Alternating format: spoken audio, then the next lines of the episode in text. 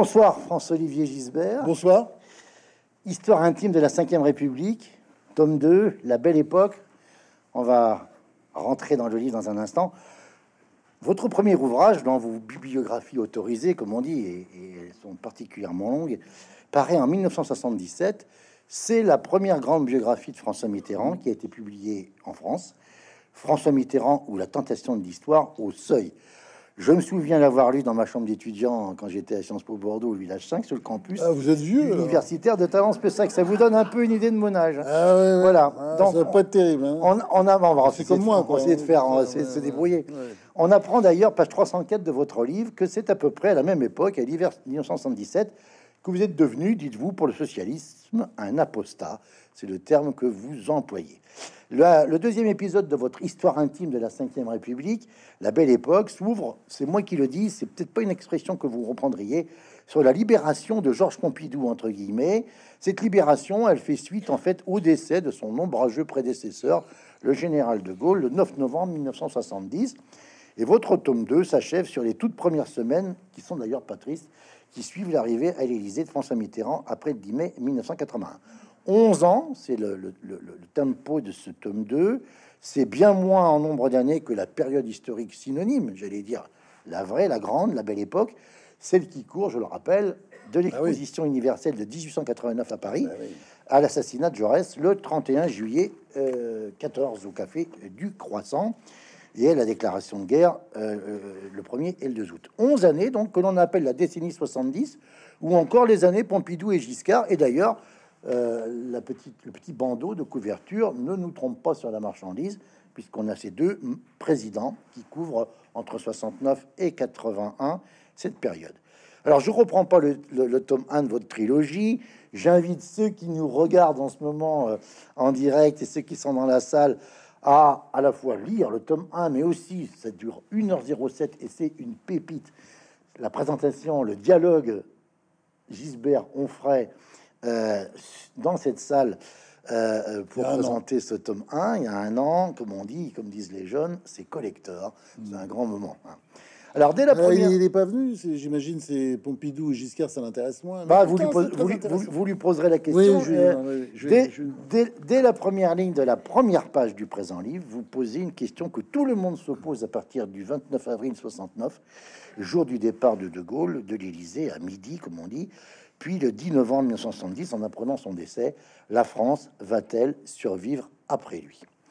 Et vous avez cette phrase toujours dans la première page, après la mort du général, on se sentait pupille de la nation. Et page 13, vous écrivez, avec le décès, après le décès du général, le ciel est tombé sur nos têtes. C'est comme si nous étions devenus orphelins d'un père tyrannique et foutraque. On aurait dit que la guerre avait été déclarée. Fin de citation. Et j'ajouterais que tout le monde a en tête cette fameuse phrase du président Pompidou La France est veuve.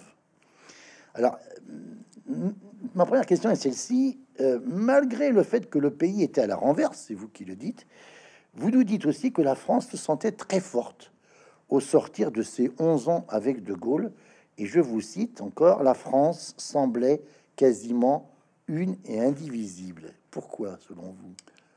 Eh ben, il faut revenir, là, on revient sur le tome 1. Oui, parce que ça euh, préfigure la suite. De Gaulle arrive en 1958, avec énormément de fourberies, en faisant croire qu'il va faire l'Algérie française, donc en étant soutenu par les généraux Algérie française, euh, appelé au pouvoir par Salan. Euh, bon, on sait quelles vont être les aventures entre De Gaulle et Salan par la suite. Et Salan qui s'est fait évidemment avoir, qui a été abusé, euh, poussé d'ailleurs en cela par Massu, qui était lui-même aussi Algérie française, mais avant tout gaulliste. Donc il y a une espèce de, bon, il y a ce qu'on appelle le coup d'État du 13 mai, qui est pas vraiment un coup d'État, mais euh, une idée de coup d'État qui va peut-être se faire, mais qui ne se fait pas. Et De Gaulle arrive pour empêcher ça. Et euh, à partir de là, il change tout très vite. C'est ça qui est absolument extraordinaire, c'est que vous savez, il y a toujours l'idée des 100 jours. C'est un vieux l'idée de...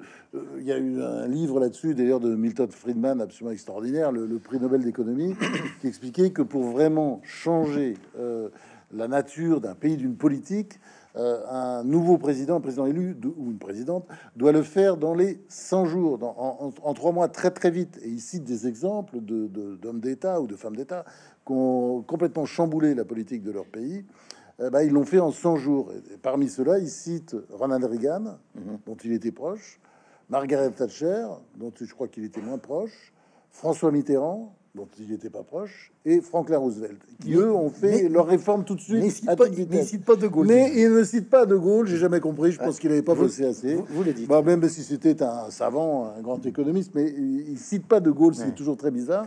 Parce que De Gaulle, c'est le modèle même, c'est-à-dire ça va très vite. Alors, il y a, par exemple, euh, mais c'est extraordinaire parce que la, France est par terre quand il arrive au pouvoir. C'est des déficits partout, la menace de guerre civile. Vous voyez, quand on dit aujourd'hui c'est foutu, on va pas y arriver, la France. Mais non, regardez, en, quelques décisions, en quelques, j'irais presque quelques semaines, on peut même, Bon, on peut aller jusqu'à quelques mois, mais enfin, en pas très longtemps, il a tout remis d'aplomb. C'est absolument extraordinaire. regardez, alors, je, quelques exemples simplement. La nouvelle constitution. Bon, il y avait un problème en France, vous savez très bien, avec les gouvernements qui changeaient tout le temps. On change la constitution. La constitution, il s'en occupe même pas. C'est-à-dire, euh, Michel Debré, qui est son garde des Sceaux, est chargé de faire une nouvelle constitution à partir de son discours de Bayeux, fondateur, après la libération de la France, enfin, euh, en Normandie, après les batailles de Normandie. Il a fait ce célèbre discours de Bayeux, euh, donc à la libération, où il explique comment doit, la France doit être gouvernée avec quel type de constitution. Ça va pas très loin. Il y a quelques, donc il y a une grande liberté, et de toute façon, la constitution de la Ve République reste très floue. Et d'ailleurs, c'est pour ça qu'elle résiste, qu'elle a résisté, mmh, mmh, mmh. hélas, malgré quelques petits changements malheureux qu'on a pu faire. Et euh, cette constitution, elle est faite en un mois avec des opposants qui ont rejoint le gouvernement, mais qui sont dans l'opposition. Euh, Guy Mollet, euh, Pierre Flimelin, etc., mais qui sont, font partie de cette commission. Elle s'est fait en un mois. On, vote en septembre. Il y a le référendum. Et De Gaulle, d'ailleurs, l'allie même pas parce que De Gaulle délègue. C'est pas Macron ni d'autres présidents. C'est quelqu'un qui délègue tout. C'est-à-dire, euh, voilà, il a confiance en Debré. Allez, faites-moi la Constitution. Et il lit euh, la Constitution, le, euh, je crois, le, le week-end avant qu'elle soit présentée officiellement, etc. Et il pète les plombs parce que Debré a accepté que dans le préambule de la Constitution, les droits de l'homme soient reconnus comme étant supérieurs à la Constitution. Et De Gaulle dit il n'y a rien qui est supérieur à la Constitution, à la représentation populaire. Mais qu'est-ce que c'est que ce bordel? Mais qu'est-ce qui a fait ça, etc. Il est très en colère. C'est raconté par le, fils du général de Gaulle, l'amiral Philippe de Gaulle, qui raconte là une colère mais absolument sismique parce que ce qui montre simplement qu'il avait pas lu, vous voyez, qu'il avait fait confiance parce que c'est comme ça que ça marche de Gaulle. les gens ils disent c'est fait ça, comme dans une entreprise d'ailleurs. Ce que c'est pas comme ça que la France est gouvernée aujourd'hui, mais c'est comme ça que ça, fonctionnait. Et puis alors, ça, va plus loin. Je toutes les réformes qui ont été faites. Il y a surtout la plus extraordinaire, mais ça c'est venu à la fin de l'année 58, d'ailleurs au bout de cinq mois, si on regarde bien, peut-être un peu plus six mois, il y a cette espèce de plan RUF qu'on appelle le plan RUF, qui est un, plan bar puissance 1000. Quoi. Il, va, même jusqu'à réduire les pensions des anciens combattants. C'est une violence incroyable. L'économie est par terre, donc il dit voilà, on va faire ce plan, un truc. Tout le gouvernement est contre, sauf De Gaulle, sauf Michel Debré, qui est son homme de main, et Maurice, de, de Maurice Couve de Murville, son autre homme de main, qui est euh, ministre des Affaires étrangères. Tout le monde est contre. Le Conseil des ministres, qui s'est réuni, je crois, à 15h, à 23h, ils sont tous en train de s'engueuler. Et ils engueulent De Gaulle et les trois et deux autres qui tiennent. Et De Gaulle tient parce qu'il est sûr que c'est ça qu'il faut faire. Et le résultat, c'est vrai qu'après ce plan de rigueur, euh, la France a, connaît des croissances à 6% comme en Chine aujourd'hui. Quoi. C'est, c'est, la, la, France explose économiquement. Et donc tout ça, il a fait très très. pardon. Est-ce que c'est ça qui rend la France forte et sûre d'elle-même? Oui, je crois qu'il a redonné confiance. C'est-à-dire que, vous savez, De Gaulle, il a fait, euh, on peut dire, c'est quelqu'un de roué. Hein. Je suis pas, je suis pas en train de vous faire un, numéro euh, autour de Gaulle, l'homme qui a sauvé la France. C'est beaucoup plus compliqué que ça, si on te regarde les choses. Mais euh, c'est quelqu'un qui sait remettre les choses en ordre. Et moi, je trouve ça absolument extraordinaire de penser que la France, qui était complètement par terre en 1958, on peut dire qu'à partir de...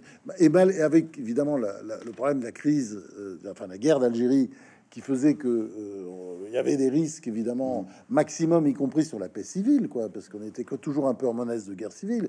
Il y avait ce faux coup d'État le 13 mai 58 qui lui a permis d'arriver au pouvoir. Mais ensuite, il y a eu le putsch des généraux en 1961 qu'il a démonté d'ailleurs avec une grande violence, avec des déclarations télévisées qui ont un peu terrorisé tout le monde. Et puis bon, le truc, si vous voulez, donc. Euh, ce que je veux dire, c'est que rien n'est jamais foutu. Comme il disait toujours, euh, la France a été refaite, euh, régulièrement refaite. Elle a tout le temps été enterrée, elle renaît. Donc, donc ce que je veux, c'est le message, disons en tout cas du tome 1, c'est que, parce que si on, évidemment, quand on lit ces livres, on pense à aujourd'hui, bah, c'est que rien n'est jamais perdu. Les vrais déclinistes sont ceux qui veulent pas voir les problèmes et qui veulent pas les traiter. Alors, on, va, on, avance sur le tome 2, en particulier sur le successeur de De Gaulle, sur Pompidou vous montrez très bien que cet homme qui va encore, qui détient encore le record de longévité à Matignon, hein, 6 euh, ans, 2 mois et, 26 jours, puisque personne n'a été plus longtemps que lui, euh, avec De Gaulle, euh, ça se passe, on peut presque dire, de plus en plus mal. Je, vous cite, dès octobre 67, c'est-à-dire après ces législatives du printemps 67, où la FGDS a failli cartonner la majorité, à quelques voix près, à, une voix près de majorité, hein, Peut-être un peu plus parce qu'il y avait des centristes. Oui, parce que ça, ça se baladait, mais en tous les cas. Et comme Giscard était, était pas très clair, oui, parce qu'il était vexé d'avoir été euh, éjecté en 66, disons que c'était un peu tendu pour, pour la majorité gaulo-pompidolienne, comme on disait. Et, et De Gaulle dit à Focard vous utilisez beaucoup la somme des cinq tomes des mémoires de Focard. Vous dites, euh, il y a tout dedans, mais y, il y a des pépites extraordinaires. De Gaulle C'est intéressant, c'est parce que je, vous interromps là-dessus parce que euh, les mémoires de Focard, bon, ces cinq tomes, c'est illisible parce qu'il y a beaucoup de choses qui sont inintéressantes, notamment tous les rapports de De Gaulle avec les chefs d'État africains. Il passe son temps avec les chefs d'État africains, on le voit d'ailleurs, on en voit tous les jours, quoi. Et puis c'est bon parce qu'il est De Gaulle un tropisme africain, faut jamais oublier. Hein. Il adore notamment, euh, il y a quelque chose qui est très important dans la vie de De Gaulle, c'est euh, Dakar il a pensé à se suicider après l'épisode de, Brazzaville. Et, puis, oui, bien sûr. Mais l'épisode de Dakar, il a vraiment failli se suicider. Exactement. Et puis après, il, arrive à Douala, au Cameroun. Il est accueilli comme un roi, accueilli par des foules en délire. Euh, il y a quelques blancs, mais c'est que des noirs. Et il a gardé ça toujours dans sa tête. Et il se dit toujours qu'il est devenu de Gaulle euh, vraiment à Douala parce que ces gens, ils applaudissaient de Gaulle. Pas seulement euh, parce qu'il y avait un petit côté aussi des colonisateurs. Ils étaient aussi. C'était plus compliqué que ça, quoi. ils applaudissaient pas le colonisateur, ils applaudissaient l'homme qui allait peut-être les libérer demain. Enfin bon, donc il y a ce tropisme très fort, donc il passe sa vie. Et ce que je veux dire sur Focard, c'est que bon, j'ai travaillé, j'ai lu tout, tout ce qui a été écrit sur De Gaulle, les mémoires, c'est formidable. Vous avez des mémoires qui sont jamais exploitées, comme celle de Debré, mmh. où il y a des souvenirs, des choses très fortes, vraiment des scènes euh, merveilleuses. Mais euh, Focard, c'est tout est vrai parce que c'est la différence des autres Focard, euh, c'est, il voit De Gaulle tous les jours une heure. C'est somme toute l'homme qui était le plus proche de De Gaulle qu'il connaissait le mieux. Ce qui montre la nature de De Gaulle, parce que Focard, c'est quand même quelqu'un de très intelligent, euh, très habile, très malin, et en même temps, euh, c'est aussi l'homme des bases œuvres. Pas seulement, pas dire ça, mais c'est aussi l'homme des bases œuvres. Donc, vous voyez, il, des conversations n'étaient pas tristes. Ça, c'est pas dans les mémoires. Mais quand il sort du bureau de De Gaulle, avec qui il passe une heure, il prend son magnétophone au bout d'un certain temps. Il le fait pas au début, il le fait pas en 58, ni en 59, ni en 60, ni en 61. Devenez pourquoi bah Parce que c'est la guerre, notamment avec les partisans de l'Algérie française. Et là, il y a beaucoup d'opérations homo contre les gens de l'Ouest. Et bien entendu, euh, bon, par question que ça se retrouve euh, dans des bouquins, ou s'il l'a fait, que les opérations tout, ça a été détruit. secret, c'est l'élimination de la neutralisation physique de personnes. Voilà, absolument. Au moins comme, homicide, au comme homicide. Hein. Mais il y a eu ça, parce que c'était Focard qui était chargé de ça avec, avec Alexandre Sanguinetti, dont De Gaulle a toujours essayé de faire un ministre, et, et, Pompidou a toujours refusé. bon. Et euh, pour cette raison-là, parce que mes deux sanguinetti que j'ai souvent rencontrés quand j'étais jeune journaliste, c'était quelqu'un d'absolument extraordinaire, exceptionnel. Mais bon, il se battait beaucoup avec les pensions qu'il devait verser euh, euh, consécutivement à des divorces qui n'étaient pas simples. Oui, oui, parce que bon, il avait une vie, il avait des jambes de bois et voilà, c'est bon.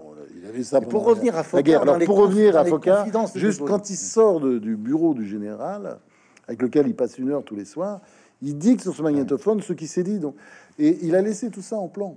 Alors là, ça n'a pas été repensé, réécrit après, vous voyez, parce que Pardon, Perfit, il a refait. Euh, et, là, et, là, par exemple, en, octobre 67, attention, tenez-vous bien, il dit à Focard, à propos de Pompidou, il n'a pas de couilles, et ça, on n'y peut rien. C'est maintenant décidé. Pompidou, c'est fini, c'est fini. Alors on retrouve le langage de corps de garde de De Gaulle qui, qui, qui, qui avait oui, un d'officier, de, de, de, cavalier. Ah, il est toujours, je suis entouré de nuques, enfin des Oui, exactement, voilà. Hein. Mais euh, En fait, il reproche à Pompidou de pas être tranchant, de pas être assez dur. Euh, bah, il a une phrase de Gaulle qui est extraordinaire, c'est gouverner, c'est être dur. J'adore cette phrase parce que c'est vrai. Euh, gouverner, parce que il, rajoute quelque chose. Ça, c'est dans le Focard, mais qui est tellement juste. Et ça, quand on est patron d'une PME, on le sait. Euh, hélas, on ne sait pas toujours quand on est président. Suivez mon regard. Mais c'est, il disait, il disait toujours, être président, c'est dire non, non, non, non, non. Et, c'est ça, je, redis exactement comme il s'est écrit, c'est trois fois non derrière. Être président, c'est dire non, non, non. Et, je pense que certains euh, présidents qui disaient beaucoup non, comme De Gaulle, euh, Barre qui n'a jamais été président, mais qui était bizarrement un premier ministre populaire aussi, c'est des gens comme ça qui disaient non. Et je pense que les, peuples, euh, bon, ça peut les lasser au bout d'un certain temps, mais j'aime bien aussi de temps en temps les gens qui leur résistent au nom de l'intérêt supérieur de la nation. Alors, dans, la partie, on va dire, 68-69, quand euh, Pompidou, à partir de juillet 68, n'est plus Premier ministre, quand il est remplacé par Maurice Coupe de Murville, jusqu'à euh, son élection à la présidence en juin 69, là, il y a à peu près une période de dix mois. Et là, on va voir, c'est la détérioration profonde des relations, si tant est qu'elles étaient, on va dire, convenables après mai 68 après, après les événements 68, entre, entre De Pompidou. Et il y a un épisode, vous en parlez dans le livre, qui euh, est certainement en mémoire de, beaucoup de gens qui nous regardent, c'est ce fameux épisode de l'affaire Markovic. C'est pas rien cette histoire. J'ai retrouvé, mais vous n'en parlez pas dans le livre, mais ce film d'André Cayatte, euh, Il n'y a pas de fumée sans feu, avec une distribution remarquable. Hein, euh, Michel Bouquet, Annie Girardot, Fresson, co-scénariste Pierre Dumayet, quand même, c'est pas rien, hein, sur ce adapté de ce film, quoi. Hein, euh, Qu'est-ce que c'est cette histoire Markovic? Parce que De Gaulle va être dur sur Pompidou aussi à l'occasion de cette affaire. Bon, alors il faut voir d'abord, euh, je ne fais pas la, comment dire l'interprète de De Gaulle, mais c'est vrai que les relations sont très dégradées à ce moment-là, mmh, mmh. puisque euh, en mai 68, il y a eu une sorte de ouais, un affrontement mmh. qui n'a jamais été direct entre De Gaulle et Pompidou. Pourquoi? Parce que De Gaulle euh, voulait la dureté et Pompidou a fait les accommodements. Et De Gaulle accusé, il a accusé, ça c'est dans, c'est dans le livre d'ailleurs, mais il y a des phrases horribles sur, sur Pompidou, de, à force de céder, notamment euh, euh, sur l'affaire de l'ouverture de la Sorbonne, céder aux gauchistes. Et Grenelle, et Grenelle. Oui, et, Grenelle également. De, Gaulle était toujours très réservé sur les deux choses. Il accusait en fait Pompidou d'avoir fait monter le mouvement en cédant. Euh, régulièrement. on sait qu'il y a plusieurs façons d'arrêter un mouvement. Euh, c'est en général soit de négocier, soit d'être dur et ferme. Bon, et De Gaulle était pour la méthode dure et ferme. Alors, bon, c'est vrai qu'il allait parfois un peu loin, c'est-à-dire plusieurs fois en Conseil des ministres, il a dit, mais qu'est-ce qu'on attend pour tirer sur, sur, les, sur les étudiants? Dans les jambes dans les, non, non, euh, non, non, dans un deuxième temps, il, comme il voit que ça pas un grand succès, il dit, mais il a tiré dans les jambes euh, non, mais les gens, tout le monde regarde ses chaussures. Euh, enfin, bon, moi, j'ai mes grosses chaussures parce que je suis allé euh, là. C'est, on est en Normandie, je crois, non C'est pas ça On est où là Parce que ça pleut bien. Hein, c'est bah, souvent Bordeaux. Je, viendrai avec mes bottes la prochaine fois parce que c'est bon. Et donc, il, il, revient deux, trois fois comme ça dans des conseils sur euh, mais qu'est-ce qu'on attend? Mais, mais attendez, si les policiers veulent pas tirer, mais donnez-leur de l'agneau, comme on faisait en 14-18. Puis allez hop, ils ont qu'à tirer en l'air, puis après de sommation, on pas, ils tirent, ils tirent dans les jambes, effectivement. Et euh, là, là, il n'est pas suivi là-dessus, évidemment. Mais ça, c'est le côté de Gaulle. Euh, est-ce qu'il est. Bon, certains biographes vont le prendre au premier degré. Mais moi, j'ai eu les clés pour De Gaulle euh, euh, parce que quand j'étais jeune journaliste, j'étais euh, sensibilité de gauche quand j'étais dans les, dans les années 70, mais je dois dire que à force de rencontrer des gaullistes, j'étais au Nouvel Observateur à l'époque, c'est vrai que j'étais fasciné par certains gaullistes. Par exemple, Pierre Mesmer, qui est une sorte de héros de la Deuxième Guerre mondiale. Vous le qualifiez de multi-héros. Hein. oui, c'est incroyable, quoi. Il traverse les lignes ennemies pour ramasser revenir avec le cadavre d'un ami, d'un ami, enfin avec euh, trois quatre types, enfin d'autant de choses qu'il n'a pas raconté, mais tout ça, euh, c'est bon, c'est un personnage absolument légendaire, et puis d'autres aussi. Mais euh, Mesmer m'avait donné une clé parce qu'il a bien connu De Gaulle. Il était quand même son mmh. euh, ministre de la Défense pendant près de important ministre des Armées pendant près de dix ans. Et il disait De Gaulle, il faut jamais le prendre au premier degré. Il dit des trucs, il essaie de voir nos réactions. Donc il disait, mais ça veut dire quoi Par exemple, le truc des gens, bah, oui, il trouve qu'il faut réagir, mais euh, s'il veut qu'on réagisse, bah, il va donner l'ordre, il va le faire, il va le décider. Non, c'est juste pour voir, pour... Euh, pour euh, c'était un peu son système, son fonctionnement, son mode de fonctionnement. Mm. On voit très bien. Il dit souvent des conneries pour voir comment ça réagit. Donc c'est pas fondamentalement important. Je veux dire, il n'a pas donné l'ordre, puisque s'il avait voulu donner l'ordre, il l'aurait donné et ça aurait été fait. C'était juste peut-être histoire d'emmerder son ministre de l'Intérieur, qui l'énervait parce que le ministre de l'Intérieur, il le trouvait un peu. Oui, Roger Non, non, c'était à l'époque Christian Fouché, après, euh, en mai 68, oui. Et il le trouvait, comment dire, un peu mou du genou. Et donc il était, voilà, il essayait un peu de. Qui, était pourtant un, un... gaulliste. Euh, ah oui, puis un gaulliste. et il avait raison d'ailleurs dans cette affaire, parce que je pense qu'il a bien géré mai 68. Enfin, bon, voilà, parce que des incidents, enfin, la mort d'un étudiant, à mon avis, ou de deux, trois étudiants, je pense que ça aurait plutôt relancé le mouvement au lieu de alors, sur, Pompidou, et, après que Pompidou ait quitté le pouvoir, qu'est-ce qui se passe? Pourquoi, par exemple, sur l'affaire Markovic, De Gaulle dit fallait pas traîner avec les acteurs, fallait pas quelle idée d'aller chez Delon. Enfin, il, reproche à Pompidou d'être imprudent. Oui, parce que De Gaulle, euh, pardon, De Gaulle est énervé par les sorties permanentes de, les mondanités de, Pompidou. de Gaulle n'est pas mondain. Il reçoit un peu, de temps en temps, il reçoit l'Élysée. Sinon, euh, il euh, dîne avec sa femme, son épouse, en tête à tête euh, tous les soirs quand il n'y a pas de sortie. Et puis euh, à 10h30, coucou panier. Alors peut-être qu'il y a un peu, il a des insomnies, mais c'est voilà, c'est très plan-plan.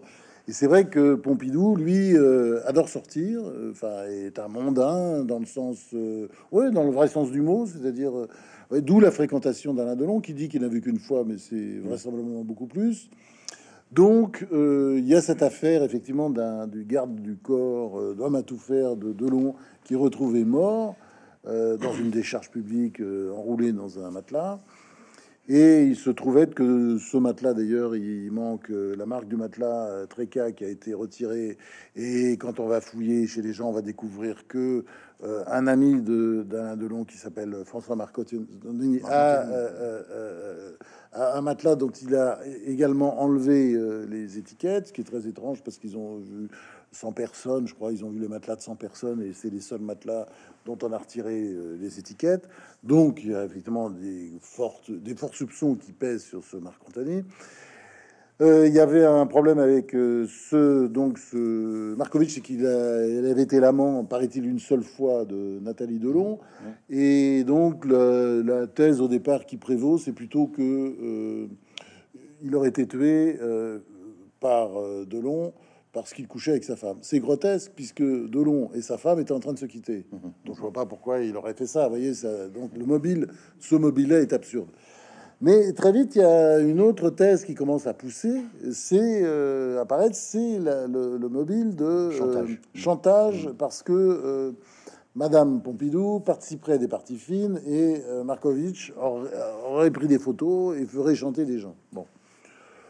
le problème, évidemment, des photos qu'on voit sont des montages, et des montages assez grossiers, mal faits, je ne sais pas par qui, mais mmh, mmh. tout ça est grotesque. Et disons, la, rumeur prend, puisque je pense qu'il y a une partie, je pense qu'il y a même des gens qui continuent à croire encore à cette histoire, qui est plus qu'improbable. Mais euh, De Gaulle, là, vous avez tout à fait raison, c'est ça revient régulièrement. Mais qu'est-ce qu'il allait foutre ces soirées avec ces gens-là? Pour lui, enfin, l'idée quand on est au pouvoir, il y a une sorte de, c'est un sacerdoce. Vous savez, De Gaulle, c'est un, c'est le fils de Richelieu, quoi. Il, y a, il y a, une forme de, de sacerdoce dans le pouvoir et donc, euh, ça implique toute une série de règles et qui trouvait, il euh, Pompidou ne, respectait pas. Mais vous me direz, ça ne gênait pas quand Pompidou était son homme à tout faire avant d'être à Matignon. Et quand, au début à Matignon, ça marchait très bien entre eux. Disons, il, il, a commencé à s'énerver quand il. Bon, et on voilà, il, euh, il, trouvait des tas de défauts sur la fin, mais c'était ça, c'était la fin de l'histoire. C'était la fin de leur histoire. Et, toujours est-il que Pompidou en conçoit évidemment la une grande amertume, un grand chagrin euh, vis-à-vis de sa femme, une grande amertume, une et il sort son flingue. Et il sort son flingue lui-même. Et, il sort son flingue avec la célèbre déclaration de Rome. Et je en disant voilà, je sais candidat. Si, si, si j'ai un destin national. et si Dieu le veut. Ça, et, si Dieu. et ça, évidemment, ça influe beaucoup sur euh, le résultat du référendum en 1969 parce que hum. De Gaulle est populaire. Pour beaucoup de gens, c'est lui qui a réglé euh, mai 68. Pompidou est, populaire. Oui, pardon. Hum, Pompidou est très populaire. Et, d'ailleurs, dans les sondages, c'est incroyable. Mais euh, pour beaucoup de Français, c'est lui qui a réglé le problème de, mai, 68 ce qui n'est pas absolument évident non plus, parce que bon, il a certainement joué un rôle positif, mais je pense que à deux, ils se sont bien entraînés, quoi. même la petite sortie de, de Gaulle à Baden-Baden a joué un rôle, même, enfin, rétrospectivement, je suis pas sûr qu'il, sans doute avait-il fui, mais enfin, en tout cas, il est revenu et, euh, et ça a joué un rôle absolument de cristallisateur, absolument euh, très très puissant. Euh, il y a, alors, Pompidou arrive à l'Élysée. Euh, là, vous dites la, la France connaît euh, une période de croissance absolument incroyable. Hein, vous dites, vous dites, vous savez de Gaulle, hein oui, Parce que 68, il n'y a, que dans ces périodes-là, c'est pas que dans ces périodes comme aujourd'hui qu'on peut faire des grands monômes. exactement. Voilà. comme ça, dans toutes les villes de France, c'était. Mais il y a, ça, marchait tellement bien l'économique, effectivement. alors, on parlera de la, de, de, de la fin de de, de, Pompidou, bien sûr, c'est tragique, mais il y a un Premier ministre, alors je, retrouve mes notes, euh, qui, est, quand même un, personnage euh, qu'on connaît bien évidemment à Bordeaux, même si maintenant euh, les Bordelais, pour pas, persuader que les plus jeunes, hein, celui qui a été maire de Bordeaux de 48 à 95, il, maintenant un peu trop, un peu trop longtemps. Peut-être, oui, c'est ce qu'on, c'est ce, ce, qui se dit de manière un peu, un peu commune. Toujours est-il que euh, vous aimez bien Chaban. Oui. Euh, vous, vous, vous rappelez que le. Vous savez, Chaban, il y, a quelque chose, c'est, euh, on voit ça souvent, c'est quelqu'un qui du, pratiquement jamais du mal des gens. C'est ce que vous dites. Et c'est pour ça qu'on le prend pour un con. Mais, vous, savez, euh, permettez-moi de lire là. Moi-même, euh, qui dis beaucoup de mal des gens dans mes bouquins, en tout cas, je pense que je suis pas non plus forcément très intelligent pour ça. Oui, mais on vous prend pas pour un con du tout.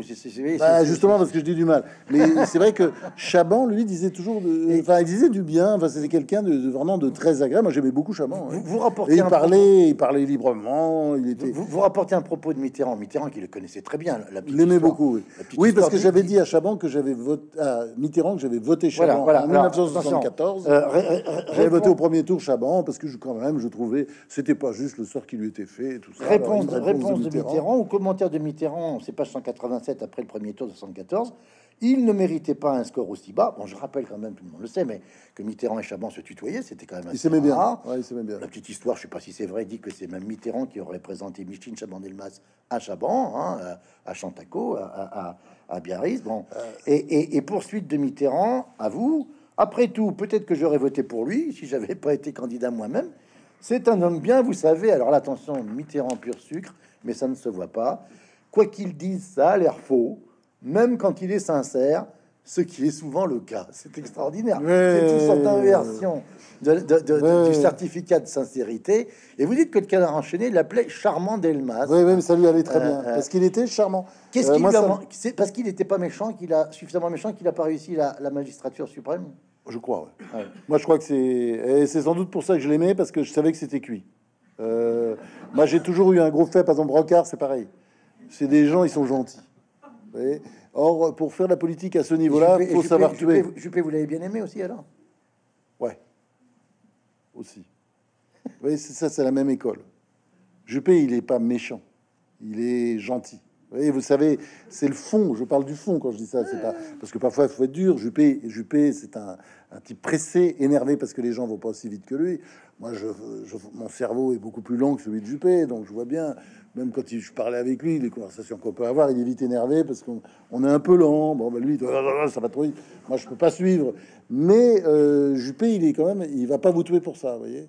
C'est pas Mitterrand, c'est pas Chirac, euh, c'est pas Giscard. Euh, c'est quelqu'un qui, comme Rocard, il, il fait beaucoup penser à Rocard d'ailleurs.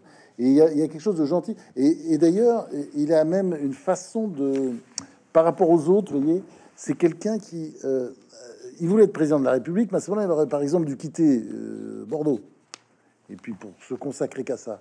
Mais en fait, il gardait tout et sans doute parce qu'il ses attaches à Bordeaux, c'était important. Il voulait pas laisser les gens tout seuls. Il disait ah si je laisse Valade peut-être oh bah ça va pas le faire. Il risque d'être battu. Il y avait un côté fondamentalement comme ça gentil. Et donc il accumulait des postes et il courait d'un truc à l'autre, il était toujours pressé. Ça, c'est ce que je dis, mais c'est vrai que c'était un type. Vous pourriez, moi, vous déjeuniez avec lui, c'était charmant, euh, ça pendant une heure. Et brusquement, il partait en courant parce qu'il était en retard. Il avait un avion à prendre. Enfin, il avait trop d'activités. Mais je pense qu'il avait aussi trop d'activités parce que justement, c'était pas le le grand alligator qui va être tout seul dans sa mare et qui, attend le moment. Enfin, tous ces grands fauves qui sont. Euh, les alligators sont pas des fauves. On va reparler d'un certain nombre de personnages parce qu'il y a une galerie de portraits extraordinaire dans, dans, dans, votre livre. Je pense évidemment à, à, Mitterrand, mais on va y revenir un, peu plus longuement. Edgar Faure, c'est extraordinaire. Enfin, c'est vous dites que c'est un chou lapin. Euh, ah, c'est fou, complet, en, permanence. Il avait organisé sa, son bureau pour. À la euh, enfin. Oui, parce qu'il il adorait sa femme. Et donc, il fallait prévenir Lucifort, qui est une euh, grande dame d'ailleurs. Il était très amoureux d'elle. Quand après sa mort, il était complètement défait. Mais c'est vrai qu'il avait besoin de pouvoir sortir les personnes qui étaient avec lui, si jamais, euh, ouais, très rapidement, au cas où Lucie est arrivée, parce qu'elle était tout près du bureau. Ah donc, il avait fait des tas d'aménagements intérieurs, si vous voyez ce que je veux dire, des placards, des, des sorties, etc. Et si vous voulez, moi, ce que j'aimais, alors parce que on dit beaucoup de choses sur Edgar Faure, mais ce que j'ai aimé chez lui, c'était l'insensé, la culture démente. Mmh. Le nombre de choses qu'il avait lues, qu'il savait, c'était euh, vraiment un grand intellectuel. C'est-à-dire, alors on dit avocat d'affaires, euh, sinon affairiste, etc. Mais moi, j'ai le souvenir quand vous étiez dans son bureau, il y avait toujours une table pleine de livres, et puis ces livres, c'était des livres annotés, on voyait qu'il les lisait, il était passionné, puis vous, enfin, c'était un grand lecteur, comme d'ailleurs Mitterrand. C'est des gens qui, qui c'était une époque, si vous voulez, où en politique, vous aviez des personnages d'une culture folle. Ce que j'aurais pas dit de Chaban. Chaban n'était pas quelqu'un de mm, cultivé. Mm, mm, mais euh, des gens comme euh, Edgar Faure, c'était complètement dingue. Alors, on va, on va parler de l'ambiance quand même de ces années 70, euh, parce que c'est quand même tout à fait extraordinaire. Il y a à la fois, du point de vue intellectuel, idéologique, des, des, moments et, des, séquences extraordinaires. il y en a un sur lequel vous avez vraiment la dent dure, c'est Jean-Paul Sartre. Oui. Euh, alors, euh, votre maman, professeur de philo, avec qui vous avez une relation euh, extrêmement forte, très fusionnelle, oui, complètement. Bah, d'ailleurs, elle n'est pas morte parce que je suis toujours avec elle. Elle, l'appréciait, mais ah elle, dit, elle dit de lui parce qu'elle était gentil. Elle dit, il pense faux. Et il a plein de complexes, mais quand on le connaît, il est charmant. Et puis vous lui répondiez aussitôt, comme Hitler, Staline aussi peut être charmant. et, et, au sujet de Sartre, page 98, après avoir rappelé tous ces non-états, ce non-état de service dans la résistance, hein, vous, avez cette expression qui est quand même assez remarquable, un, intellectuel désengagé sous l'occupation. Euh, vous écrivez, attention, c'est cash, hein, euh, comme disent les jeunes, je le hais, je vous cite, je le hais. Fouquier-Tinville du tribunal pénal international du Café de Flore, il sent la mort et avec sa cour d'idolâtre effusant, dégage de mauvaises ondes. Alors là, moi j'ai une question à vous poser et j'appelle au, grand témoin que vous êtes. Comment est-ce que vous expliquez la fascination intellectuelle de, ce type, qui est quelque part un plagieur d'Heidegger, lequel Heidegger est quand même adhérent à NSDAP en 33 hein, euh, Comment vous expliquez la fascination de cet homme au point que De Gaulle, à qui on ne la fait pas, à qui, qui, qui se fait pas avoir, dit quand même un perfit au moment des porteurs de valises et du réseau Janson, on, ne met pas en prison Voltaire à au sujet de Sartre. C'est-à-dire que même De Gaulle respectait Sartre. Est-ce qu'il respectait? Je suis pas sûr. Je pense qu'il pensait que c'était peut-être une erreur politique. Moi, je suis ah, pas sûr qu'il le respectait. Vous savez, moi, je suis euh, très étonné par le succès du, de ce deuxième tome parce que je pensais que le premier, je savais que ça marcherait bien. Le le troisième, je sais que ça, marchera fort parce que bon, j'ai tellement d'éléments, je j'ai mm. tellement d'archives, de trucs. Sur, sur Mitterrand, Chirac. Hein. Oui, c'est ça, et puis mm. même encore jusqu'à aujourd'hui. Mm. Mais en revanche, celui-là, j'y croyais pas beaucoup. C'est vraiment l'éditeur qui m'avait poussé à le faire. Et je sais pourquoi, en fait. Je vois bien parce qu'il y a pas mal de gens qui m'arrêtent dans la rue, c'est la même chose. Je crois que j'ai dit, en fait, ce que il fallait dire, enfin, que beaucoup de gens attendaient qu'on dise enfin sur Sartre. D'accord. Sartre est un escroc intellectuel. Et euh, moi, personnellement, j'en ai assez d'entendre dire, par exemple, qu'il n'y a plus de grands intellectuels aujourd'hui, parce que les grands intellectuels qu'on avait euh, à cette époque-là, les années 70, pour ça, je dis pas que c'était mieux avant sur tous les plans. C'était mieux avant sur, sur le plan du personnel politique, certainement. Mhm. Mais sur le plan euh, des idées, des intellectuels, c'était beaucoup moins bien avant. Parce que pourquoi? Regardez aujourd'hui, les grands intellectuels, c'est Elisabeth Badinter, c'est un personnage absolument remarquable. Elle passe sa vie euh, à la bibliothèque de France dans les trucs. Elle sort des bouquins absolument inattendus après avoir travaillé. Un personnage comme Jacques Julliard, Enfin, on peut citer comme ça, il y en a beaucoup. Jean-Claude Michéa, qui est moins connu, mais qui est un grand philosophe. Enfin, bon, ce sont des grands intellectuels. La différence qu'ils ont avec euh, nos intellectuels des années 70, c'est qu'ils n'appellent pas au meurtre à longueur de page, euh, qui sont pas maoïstes et qui défendent pas des régimes abjects. Quand même, vous voyez, euh, tous ces gens, qu'est-ce que c'est le maoïsme? C'est euh, Mao est le plus grand criminel de l'histoire de l'humanité. Il faut, faut, arrêter, il faut pas tourner autour du pot. 70 millions de morts, des famines organisées. Vous me direz Staline aussi. Il a fait les Staline, il a fait des famines organisées contre les Ukrainiens. L'Holodomor, euh, 3, on ne sait pas si c'est 3, 4, 5 millions de morts ukrainiens, morts de faim. On avait mis des fils de fer barbelés autour du pays pour que personne ne puisse sortir parce qu'il y avait des révoltes paysannes, etc. Bon, on, les a affamés alors qu'ils produisaient du blé, mais leur blé, on l'a exporté et comme ça, ils ont crevé de faim. Bon, donc, euh, euh, euh, mais, mais Mao, qui est un Staline, pardon, qui est un infâme criminel contre l'humanité, est, dépassé de loin par Mao Tse-tung. Comment ces gens qui ont visité euh, la Chine, qui, qui, sont allés en, comme ça, euh, qui soi-disant ont pu voir ce qui se passait dans le pays, comment ne sont-ils doutés de rien? Euh, Je parle de, de, nos grands intellectuels de l'époque. je mets pas Foucault dans l'eau parce que lui, il a dit beaucoup de conneries sur l'Iran, mais pas sur la Chine. Mais vous dites il a, il, a, il, a pas, il a pas trop de sang sur les mains. Pas trop, ouais, c'est ça. Un peu, pas, pas beaucoup, hum. pas beaucoup. Mais Sartre, Sartre, il faut bien voir c'est un point très important. Sartre, euh, il fait la préface d'un livre de, comment dire, qui a un peu le manuel des décolonisateurs. Le manuel de la décolonisation, c'est Les damnés de la terre de Franz Fanon, écrivain noir, euh, qui fait un livre. Bon, euh, quand il est en train de mourir, c'est son dernier livre. Il va mourir. Il est sur son lit de mort d'ailleurs. Quand on lui montre la préface de Sartre, Sartre dans ce livre appelle au meurtre. C'est-à-dire, si vous voyez un colon, tuez-le. C'est ça dans ce livre. Euh, le pauvre auteur est complètement désemparé et se dit mais c'est en train, c'est pas sa pensée. Euh, Les damnés de la terre, c'est un livre de, pour vraiment pour la décolonisation, mais c'est pas un appel au meurtre. Il appelle pas à tuer le pauvre Franz Fanon. Et euh, il s'en ouvre d'ailleurs aux uns aux autres. Il dit faudra que je fasse une réponse et puis de toute façon il est mort. Mais c'est ça quand même Sartre. C'est Sartre et c'est la même chose Althusser. D'où elle tu sais, de toute façon, il a tué sa femme. Et alors, dans les milieux intellectuels, on disait le pauvre. Évidemment, elle a voulu le quitter, donc il l'a étranglé. Mais c'est pas sa faute parce qu'il allait régulièrement en psychiatrie, le pauvre. Vous voyez, donc ça a été toujours le pauvre, le pauvre Althusser. Mais c'était ça. Mais c'était ça. C'était ça les intellectuels de l'époque. Moi, j'ai aucun respect pour ces gens. Aucun, aucun, aucun.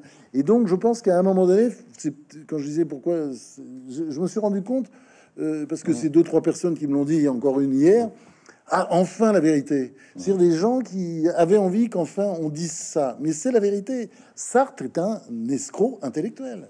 C'est-à-dire, il n'y a pas d'œuvre.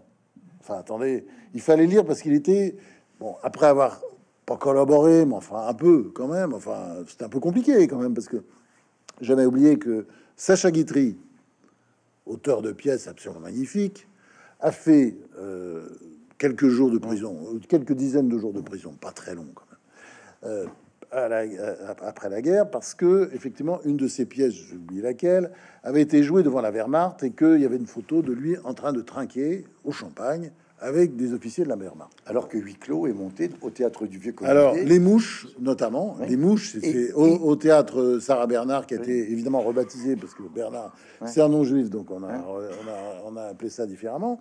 Mais euh, les mouches, par exemple, il y a un comité de censure qui lit les mouches, euh, comité de censure allemand, ça passe, et évidemment, les mouches est joué euh, devant la Wehrmacht, devant des officiers de la Wehrmacht, comme, et il y a évidemment un pot dans ces cas-là, parce qu'on les soigne, et Sartre, évidemment, n'a pas été pris en photo, Dieu merci pour lui, mais bon, ce monsieur, après la guerre, tout de suite, il est très à gauche, parce que c'est la meilleure façon de se protéger quand on, risque quand même à l'époque, rigolait pas trop à la libération. Donc, il se met une protection qui est le Parti communiste et il se met parmi les accusateurs. Mhm. C'est-à-dire, il est dans le, la bande de, s'appelle un comité d'épuration qui va épurer les autres. Et lui, bah, comme il est épurateur, évidemment, il sera pas épuré. Mais euh, comme il a été ensuite toujours à la gauche de la gauche, mais très à gauche, et dans le genre euh, appel au meurtre, sans grand succès parce que l'extrême gauche française a beaucoup moins tué que les, enfin pratiquement pas tué mhm. euh, une personne ou deux. En Allemagne ou qu'en Italie, hein, surtout en Italie. Mais c'était vraiment en Italie, c'était c'est en centaines de personnes. et puis en Allemagne, c'est aussi presque, enfin en disant plusieurs dizaines et dizaines de personnes. Et nous, c'est très peu. Donc le, le, le ils n'ont, Dieu merci, ils n'ont pas été suivis. Mais pour, juste pour terminer sur Sartre, quand je dis mauvais romancier, mais qui lit euh, aujourd'hui euh, ces bouquins? Mais qui lit la nausée Vous dites que son seul bouquin correct, c'est les, mots. Ah, les mots qui est magnifique. Non, non, je dirais pas qu'il est... Non, c'est son livre. C'est un très grand livre. Moi, je trouve c'est un très grand livre. Je veux pas du tout dire le contraire. C'est un très grand livre. Il paraît d'ailleurs, il y avait, il y avait euh, un, livre de Bernard-Henri Lévy sur Jean-Paul Sartre, une biographie, où il disait tous ceux qui aiment les mots n'aiment pas Sartre. Et eh ben, j'en fais partie, puisque j'aime pas Sartre, mais c'est vrai que j'adore les mots, qui est pour moi un très beau livre. C'est un récit d'enfance, il raconte, voilà, son enfance. Il dit un peu de mal de son, euh, trop de mal de son grand-père, mais bon, mmh, ça mmh, c'est mmh. comme ça. Hein, il y a un autre personnage que, que vous dites qui, qui, vous a extrêmement impressionné. Vite avec Jacques Cometti, c'est celui qui m'a peut-être le plus impressionné, c'est Solzhenitsyn. Et quand euh, on a en mémoire ce qui s'est passé avec l'archipel du Goulag. L'édition de ce livre, c'est absolument incroyable. C'est même en soi un polar, puisque je rappelle quand même, s'il y en a qui, ne connaissent pas, que le manuscrit a été sorti euh, en, version russe. Hein. Il fallait trouver une euh, imprimerie à Paris qui avait encore des cases de caractère cyrillique et c'est l'imprimerie Beresniak, c'est-à-dire en fait la famille maternelle de Goscinny, hein, qui imprime le livre en russe avant que ça soit traduit en français. Mais le choc euh, intellectuel de l'archipel du Goulag, c'est presque un tsunami dans les années 70. Mais attention, euh, était déjà un bon écrivain avant. Oui, euh, Il, a, il, a, il, a, le père, Nobel, il a le prix Nobel en 70. Ouais, mon père qui est artiste peintre, je me souviens, il, il c'est quelqu'un qui lit énormément. Et souvent, je, bon, j'ai très mauvaise relation avec lui, j'ai raconté ça dans un bouquin, mais je lui prends les livres, j'emprunte les livres que je remets après. Et euh, je me souviens avoir lu comme ça, bien avant, euh, une journée des, des, qui est très beau livre, et Le Pavillon des cancéreux, qui est également un très bon livre. Donc, c'est un très bon écrivain. Mais c'est vrai, euh, quand je dis ça, c'est parce que c'est quelqu'un, moi, je fais partie des gens, j'ai rencontré tous les plein de personnalités importantes. Bon, il y, avait des gens qui étaient un peu fascinants, comme euh, Helmut Kohl, mais il faut pas exagérer, ou des gens un peu brutaux, par exemple, euh, ce génicine qui m'a plaqué au mur un jour parce que j'étais un peu trop long. Je posais une question, il m'avait dit l'interview est terminée, euh, et je repose une question et il me pousse. Oh, ben, il était peut-être parce qu'il abusait beaucoup. Mais euh, je dois dire, la personne, euh, si je réfléchis bien, qui m'a le plus impressionné, de loin, en dehors de Giacometti quand j'étais gosse, que j'ai bien j'ai rencontré euh, plusieurs reprises quand j'étais jeune, ado, ado en tout cas, c'est vraiment ce Solzhenitsyn qui est venu chez moi. Donc j'ai eu l'occasion, on est resté, on a pris un café, on n'est pas venu déjeuner ou dîner, il était avec sa femme, un traducteur bien entendu, et j'ai trouvé cet homme fascinant par sa modestie, mmh. cette espèce de douceur et de violence. Enfin, en même temps, vous voyez, de, quand je dis feu, glace, euh, enfin, il y a tout en même temps, quoi. C'est mmh. d'une, c'est quelqu'un qui sait où il va, qui dit, mais qui est en même temps modeste, comme ça, qui parle doucement. Vous voyez, qui est pas, il n'est pas dans la colère. il n'est pas dans l'éruption. Il y en a un autre dont on peut pas dire qu'il est à la fois euh, glace et feu, mais c'est quand même très particulier. C'est le deuxième président de la séquence. Euh, c'est Giscard. Alors, vous avez une évocation de Giscard qui est absolument passionnante. Là encore, je me permets de vous lire. Hein. Euh, il est si intelligent qu'il peut parfois en devenir idiot. Il n'a pas compris les ressorts des humains. Une très belle expression. Hein. On y reviendra sur, sur, sur vos mots parce que c'est un vrai bonheur. Giscard, dites-vous, est un hors venu.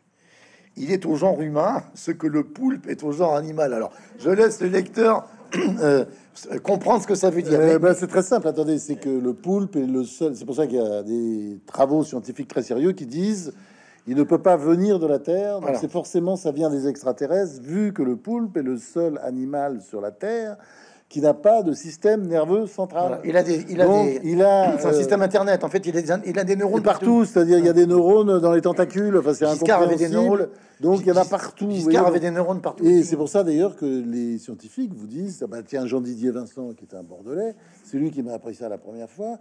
Euh, d'ailleurs, après, j'ai cessé de manger du poulpe, c'était il y a très longtemps. Donc, je mange pas de poule depuis très très longtemps. Il m'a dit, tu sais, heureusement qu'il meurt tous les, meurt au bout de 5 ans, parce que l'espérance de vie du poulpe ne dépasse pas 5 ans. Parce que avec son système nerveux, justement, il apprend tout tellement vite. Il emmagasine que déjà, quand il meurt, on dit qu'il a l'âge, il a l'intelligence d'un enfant de 5 ans, peut-être 4 ans. Enfin, vous voyez, il commence déjà, ça va très vite. Et il dit, mais quelle horreur si le poule vivait 30 ans ou 40 ans. Là, c'est la fin de l'humanité. Il prend le contrôle de la planète. Je me souviens très bien. et j'étais très sérieux. C'était pas une, c'était pas pour. et, et voyez, et donc les scientifiques très sérieux qui ont dit non, c'est pas possible, ça ne peut pas venir de la Terre, c'est un truc, ce n'est pas normal. Ce qui laisse d'ailleurs penser que s'il y a des vies extraterrestres, on peut tomber sur des numéros particuliers, parce que le poule, c'est ça. Et donc, quand je dis ça, c'est pas non plus méchant sur, euh, sur euh, Giscard. Giscard est quand même très, très intelligent. Attendez, je suis pas en train de dire Giscard, c'est euh, quelqu'un d'extrêmement brillant qui se souvient de tous les chiffres, qui va vite. Oui, mais qui, voilà. Pardon, pardon, je, vous coupe, hein, François Olivier, mais vous dites aussi, euh, ces blagues tombent presque toujours à plat, ce qui ne l'empêche pas de récidiver à la consternation de ses amis. Et puis vous dites, philosophiquement, Giscard est une synthèse entre De Gaulle, l'homme de foi du passé, et Pompidou, l'hédoniste matérialiste de son temps. Alors il y a un épisode qui est absolument extraordinaire, je, le dis en quelques mots. Euh, euh, Giscard a un échange avec Jean Cérizet, qui était un de ses principaux conseillers politiques. Il publie un livre qui s'appelle Démocratie française, sous-titré deux Français sur trois, puisque c'est sa grande idée qui va présider d'ailleurs à la création de l'UDF. Hein. Et il a cette idée tout à fait étonnante de dédicacer ou de dédier ce livre à Léon Trotsky. Alors, vous vous dites, parfois il était braque. Hein. Il pose, vous posez la question, est-ce qu'il n'était pas braque? Non, ça Parce que là, Cerisé dit oui, mais sans moi. Mais qu'est-ce qu'il Oui, Cerisé, heureusement, Cerisé lui dit, mais non, mais ne faites pas ça, c'est horrible. Bah, pour une raison simple, c'est que Trotsky, bon, je sais... Euh, il y a des gens en France qui adorent Trotsky. Mais même Mélenchon n'a jamais, je crois, osé dédicacer un de ses bouquins à Trotsky. Oui, parce que Trotsky, il est, euh, comment dire, euh, bah, c'est l'inventeur du goulag. C'est assez emmerdant, vous voyez. Donc, euh, je sais qu'il y a beaucoup de trotskistes en France. Je sais pas comment c'est possible. Enfin, on a, on a des choses très étranges dans ce pays. Donc, nous avons des, des petites, oui, des petites pépinières de, de, trotskistes comme ça qui survivent en racontant des conneries depuis longtemps. Mais ça, j'ai jamais compris comment ça pouvait tenir.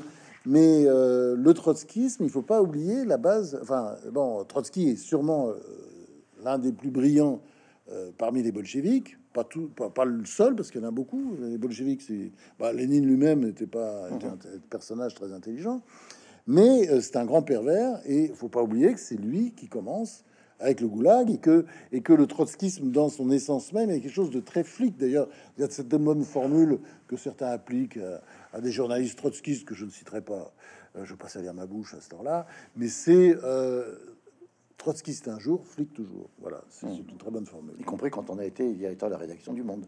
Par exemple, euh, mais qu'est-ce qu'il avait de particulier, Giscard, qui, qui, vous fait quand même vous interroger sur, sur ce côté étonnant, quoi, différent. Est-ce que sa présidence est est marqué par bah, non mais tout, tout c'est-à-dire il y, a bon il y a des bonnes décisions c'est-à-dire que Giscard il faut bien voir euh, vous avez euh, dans cette séquence que je raconte qui dure 11 ans le quatrième le troisième tome ce sera le dernier il va faire il va couvrir 40 ans. Donc il se passe plein de choses pendant ces 11 ans. Si je voulais lui faire mm. un tome entier c'est parce que c'est mm, mm, une période absolument passionnante et Giscard il sait gouverner je dirais pas ça, par exemple, euh, par rapport à ce qui se passe aujourd'hui. Mhm. C'est quelqu'un qui gouverne. Il a, beaucoup, des décisions. il a beaucoup observé De Gaulle. Dit Et voilà, c'est ça que j'allais dire. Il, me l'a enlevé de la bouche. C'est que De Gaulle, c'est un modèle pour Giscard. Il a été, il faut pas oublier, six ans, enfin quatre ans, euh, ministre des Finances, le reste du temps secrétaire d'État, mais enfin, il a vu De Gaulle tout le temps. Mhm. Comme ministre des Finances, il a vu une fois par semaine. Si vous faites les, les voyez, donc si vous allongez les heures, c'est très. Et il s'est vraiment calqué sur De Gaulle. Et même s'il n'est pas gaulliste, euh, comment dire, de foi gaulliste, qu'est-ce que c'est que le gaullisme? Personnellement, je sais pas trop. Pour moi, c'est plutôt une pratique du pouvoir. C'est pas trop une idéologie parce que De Gaulle, il change de pied, il change d'avis. Vous voyez, mmh. il était. Attendez l'Europe quand on dit qu'il était anti-européen, mais il faut être con et inculte pour dire ça. De Gaulle, c'est lui qui fait en dès 1958 le rapprochement franco-allemand avec euh, Adenauer, alors que sa femme est hystérique et en colère, que les deux servantes disent ah bah non, nous on se barre, on va rien faire de tout ça parce que on va pas recevoir un boche. C'est vrai que ça tombe mal, il y a une qui est alsacienne, l'autre Lorraine. Que la frontière elle veut pas, elle veut pas recevoir. La pas très non plus. Mais lui insiste, il veut faire et pourquoi? Parce qu'il veut faire l'Europe après derrière et il l'a fait. Puis il va, il va en Allemagne partout. Il fait, il apprend ses discours en allemand, il parle en allemand, etc. C'est-à-dire, oui, bon. Et De Gaulle, il, a, il change de pied, il a, change d'avis et c'est ça le gaullisme. C'est ça, d'ailleurs, la, la force du gaullisme. Mais c'est une pratique du pouvoir. C'est-à-dire, quand on veut, on fait. Hein, quand on dit on veut, ou quand on veut, on dit, et après on fait. ça, c'est une espèce, et, c'est ça, ça démarche tout au long de. Et c'est ça qui est absolument. Et ça, on le retrouve chez Giscard, vous dites. On le retrouve chez Giscard parce que, d'abord, dans la pratique du pouvoir aussi, autre chose, c'est autre chose chez De Gaulle, c'est le recul. Je prends du recul. Euh, c'est vraiment l'application de la Ve République. J'ai un Premier ministre qui a du pouvoir. Euh, d'ailleurs, euh, Chirac a du pouvoir. Il fait un peu ce qu'il veut, pas tout à fait, parce que Giscard l'emmerde beaucoup, mais quand même, il a plus de marge de manœuvre que la pauvre Borne aujourd'hui, ou que Castex avant, ou que bien d'autres. Enfin, je veux dire, il est vraiment autonome. Comme alors Barre, j'en parle pas. Barre, il a son caractère. Hein. Barre, marche pas sur les pieds. Et d'ailleurs, Giscard faisait pas ce qu'il voulait avec Barre. En plus, Barre était assez populaire hein, à un moment donné, pas, pas toujours très populaire, mais parfois il redevenait très populaire. Donc, donc d'ailleurs, il, il a gagné les élections législatives de 1978 que, en principe, la droite devait perdre. Bon, ben, il a gagné. Ah, c'est aussi la gauche qui, les a perdus. Hein. Oui, mais enfin, je pense que euh, il a joué un rôle dans la victoire très fort, notamment en, assommant le pauvre Mitterrand dans un célèbre débat où euh, Mitterrand était complètement en miettes mm, mm, après ce débat. Donc, euh, je pense que Giscard, c'est ça dans le gaullisme, c'est-à-dire le recul. Je, laisse le, Premier ministre gouverner, moi je préside, c'est-à-dire je, je m'en vais, je laisse du temps, je réfléchis, je me balade en forêt, ce que faisait beaucoup de Gaulle, euh, Giscard aussi, il adorait se promener en forêt, en général c'était pour chasser, enfin pour, euh, mhm. pour euh, préparer sa prochaine chasse ou sa prochaine tuerie, on va dire. Mais où parfois il allait aussi en Afrique chasser l'éléphant, ce qui est pas terrible, hein, c'est moins qu'on puisse dire quand il chassait pas le tigre, enfin une scène que j'en rigolote. Mais donc euh, là, mais il, prend de l'amour de Sibérie. Hein. Ouais, il prend du recul, il prend du recul. Et puis euh, il décide. Si vous voulez, la période des années 70, c'est passionnant parce que la France, c'est vrai, a une croissance de dingue en 1971, 72, 73. Il y avait une période où sur un an, en calculant bien, vous arrivez à 7% de croissance, qui est complètement dingue. Mais euh, arrive le premier choc pétrolier en 1973, premier choc pétrolier, le baril qui multiplie par 4. Enfin, c'est l'horreur, c'est la fin du monde. Ça n'a rien à voir avec la roupie de sansonnée que nous vivons aujourd'hui. C'est un truc, c'est extra, c'est incroyable ce qui se passe. Et bien là, euh, il prend la décision. C'est-à-dire, il fait cette espèce de, grand tournant nucléaire, euh, comme ça, il décide, il décide, il tranche, il fait. Vous voyez ce que je veux dire? Et même chose après, un nouveau choc pétrolier en 1979, rebolote, il recommence de la même façon. Donc, alors, qu'est-ce qui va pas? Bah, Vous avez mille exemples, on peut citer plein de trucs, mais je trouve peut-être le plus intéressant, c'est l'histoire des diamants. Mhm. Comment Bon, les diamants, c'est pas terrible. Il a fait ça des gonzesses. Mais c'est pas du trafic, c'était des trucs, ça valait pas grand chose, mais il les a donnés à des copines. Bon, c'est pas terrible à expliquer, mais vous pouvez le. Comment dire vous, pouvez le, peut-être pas le dire comme ça, mais euh, enfin, il y avait une façon de s'expliquer. Il n'a pas fait. Silence. Donc tout le monde a cru que c'était un gros trafiquant de diamants, qui avait, il en avait eu, que en plus tout ça a été euh, euh, raconté par euh, Bocassa, qu'il avait d'ailleurs viré, parce que c'était la vengeance de Bocassa, parce que Bocassa avait été viré par la France, faut pas oublier, parce que c'était un maboule complet. D'ailleurs, De Gaulle l'avait bien vu dès le départ, dès qu'il était arrivé. Et donc, de Bocassa viré, bah, il balance partout que euh, il a donné plein de diamants à Giscard. Incapable de s'expliquer, c'est-à-dire, on, non, répond pas à ces choses-là. Ce qui est hallucinant. C'est-à-dire, on est en démocratie, en démocratie, on répond à ces choses-là. Sinon, on est battu. D'ailleurs, il a été battu de peu, mais je pense qu'il n'aurait pas été battu si c'était expliqué sur les diamants. On va, voilà, on, fait, on, se, comment dire, on, essaie de faire pitié un peu, ce qu'a très bien fait euh, Clinton, faut pas oublier. Mmh. Le peuple américain qui déteste les menteurs Il a menti au peuple américain. Il a dit qu'il n'avait jamais eu de relation avec euh, Monica Lewinsky. Et, vous savez l'histoire de la. Bon, vous connaissez l'histoire. Et euh, il, quand même, il a juré sur la Bible. C'est horrible du point de vue américain. On se dit il va sauter, mais non, parce que parce qu'il essaie d'apitoyer le peuple. Il réussit à apitoyer parce qu'il va gagner les midterms, les élections de midterms que, que que Biden a plus ou moins, enfin, a perdu moins que prévu, puisqu'il a, il a quand même perdu la Chambre des représentants, qui est quand même c'est un peu embêtant. Mais on, va terminer sur deux personnages, parce que parce qu'il y, a le temps qui passe, hélas. Hein. Ah Alors sur Chirac, je, vous cite parce que ça c'est extraordinaire. Chirac, vous, vous, vous, partagez un premier repas avec lui. Au bout d'un moment, c'est dans un restaurant sur le lac de, de, de, Bord-les-Orgues.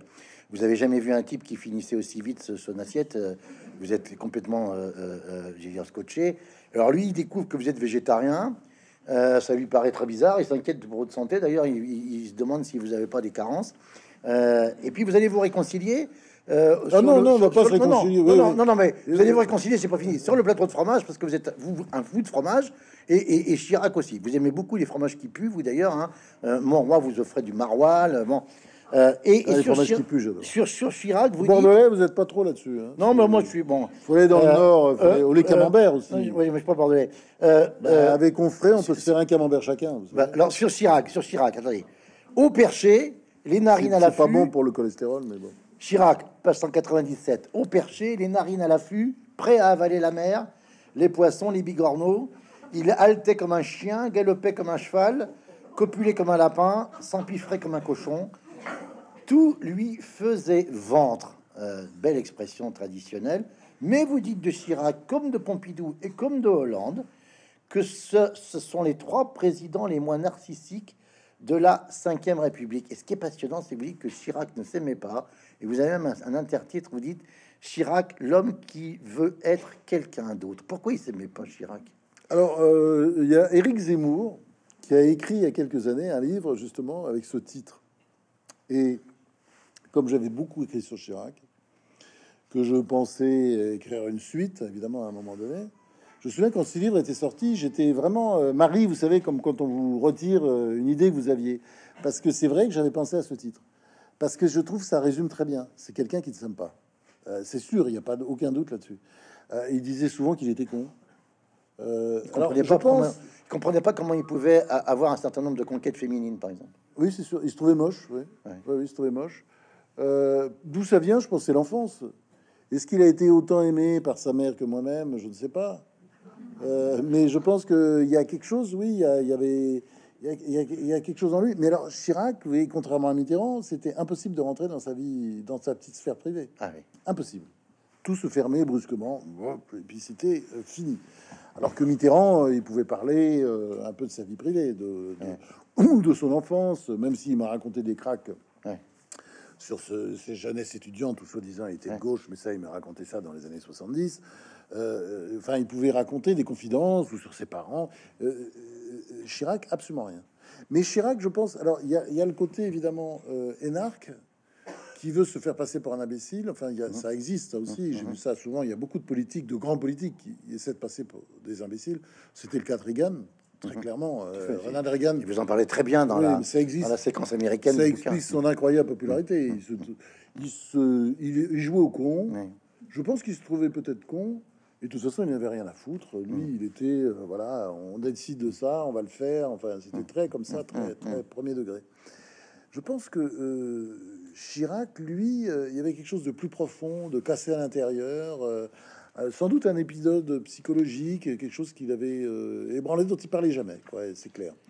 Donc voilà, c'est quelqu'un, mais ça, en politique, c'est assez rare, mais ça arrive. Alors on termine sur Et euh, vous savez, je dirais, moi je suis toujours frappé aussi par les hommes politiques qui essayent d'avoir l'air incultes quand ils sont cultivés. Par exemple, Chirac était très cultivé sur les civilisations pouvait faire des cours sur la Chine, sur le Japon, sur sa passion de, pour Saddam Hussein. Bah, c'était évidemment Bagdad. C'était pas, c'était pas l'Irak de la d'alors. C'était euh, bah, les civilisations. Il allait dans les musées, il, trifouillait partout. Il revenait avec des, des, des, papiers, des bouquins, des notes. Il avait beaucoup lu. Moi, j'ai, c'est une scène qui m'a beaucoup frappé. Un jour, j'écrivais un livre sur. C'est un, un, bouquin philosophique qui s'appelle euh, le huitième prophète, c'était les aventures extraordinaires d'Ambrose le, Celte. C'est l'histoire d'un Celte. C'est au VIe siècle avant Jésus-Christ. J'avais découvert par hasard, en lisant un livre de d'Arnold Toynbee, qu'au VIe siècle, en fait, tous les grands prophètes apparaissent en même temps. Sur, euh, pas le Christ, bien sûr, qui va arriver plus tard, ni Moïse qui était là avant. Mais euh, en sont ensemble, donc, euh, Bouddha, Lao Tzu, Confucius, Pythagore, qui est le premier philosophe, en fait, de l'histoire de l'humanité, premier philosophe. Enfin bon, bref, il y en a six ou sept. Et, et, j'ai trouvé ça absolument fascinant.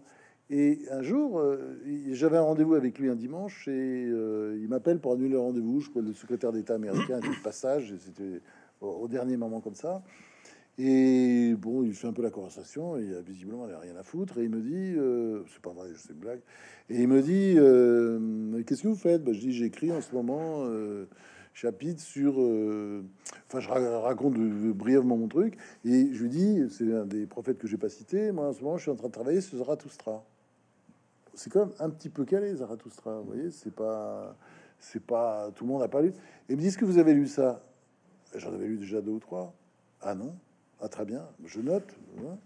Et celui-là, qui est très bon là, sur Zarathustra, donc il me donne deux bouquins, deux livres que j'ai, qui étaient difficiles à trouver et que j'ai fini par retrouver, en me disant mais il y a tout là-dedans, c'est formidable, etc. En me donnant euh, la petite, presque une petite fiche de lecture et en me racontant les auteurs. Donc c'était ça Chirac. On n'en croirait pas. Il a l'air euh, comme ça complètement inculte, abruti, buveur de bière, de rhum, etc. Mais non, il y, avait cette dimension-là qui était absolument fascinante et qu'il cachait.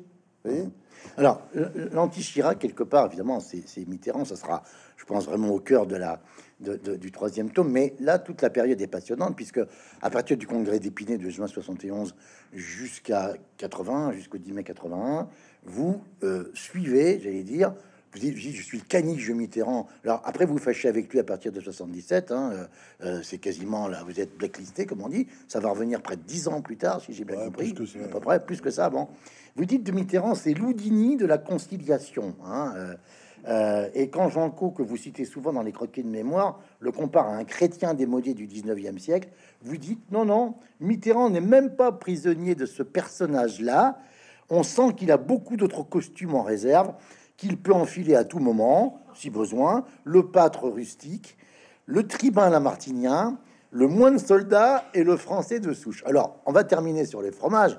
Vous le comparez à la jonchée, fromage charentais. Alors, il était charentais. Je décris la jonchée, hein. dites que ça ressemble à un phallus.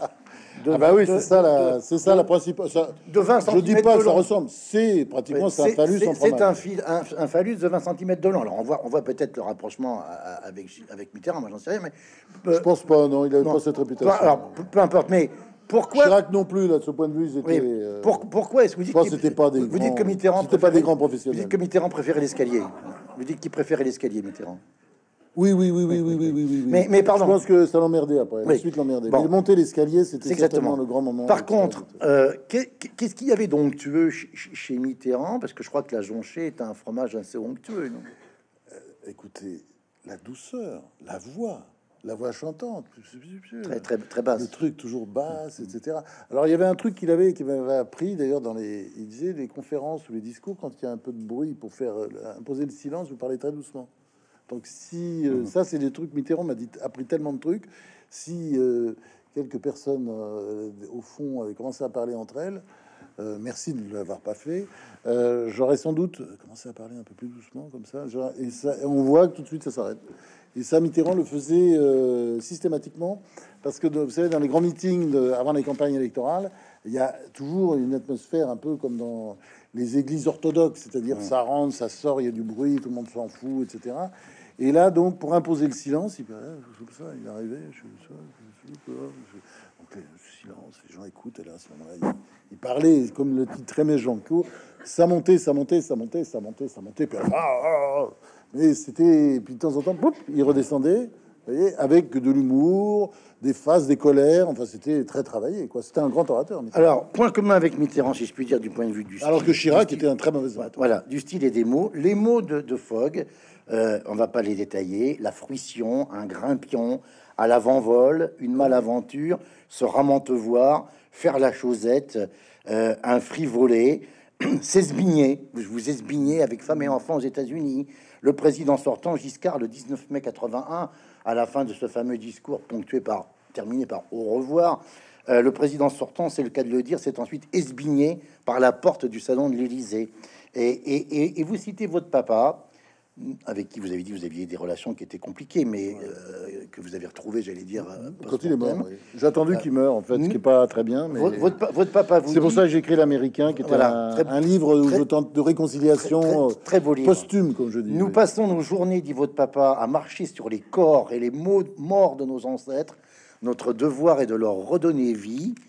Euh, je suis sûr que, que, le tome 3 redonnera vie à, à la cinquième République. Je pense qu'on peut euh, après, applaudir France-Olivier Gisbert avec beaucoup de, beaucoup de joie.